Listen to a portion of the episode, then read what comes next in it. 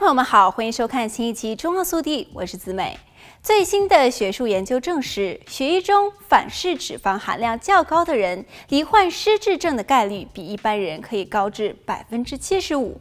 神经学家指出，饮食中的反式脂肪对于大脑的认知功能起到很大的危害。这项研究报告发表于一期神经学杂志上。研究人员在过去十年内对一千六百二十八名六十岁及以上未罹患失智症的日本民众进行调查，记录每人血液中反式脂肪的含量，并分析他们的饮食。为求严谨，研究人员还针对可能影响该疾病的其他因素，如高血压、糖尿病及吸烟等进行加项的调整。研究结果发现，血液中反式脂肪含量较高的两人患上失智症的风险比最低的两人要高出百分之五十二和百分之七十四。从饮食当中摄入反式脂肪会增加罹患失智症的风险，然而生活中却存在许多有反式脂肪的食物。很可能一不不小心就吃下肚。在肉类、乳制品等食物当中，可能还有少量的天然反式脂肪，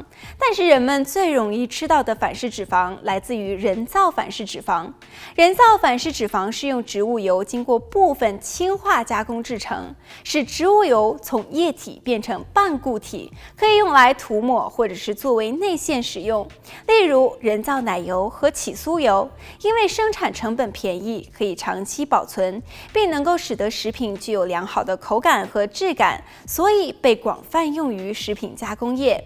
研究人员发现，受测者体内反式脂肪含量过高，最大的凶手就是甜糕点，其次是人造奶油、糖果、焦糖、牛角面包、非乳制奶精、冰淇淋等。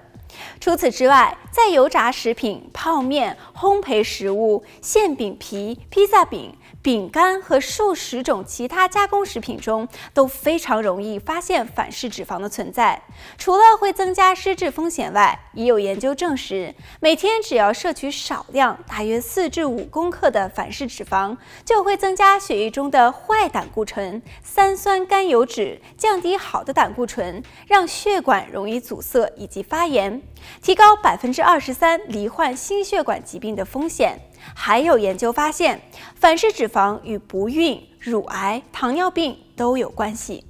好了，本期节目到这里就结束了，祝大家生活愉快，我们下期再见。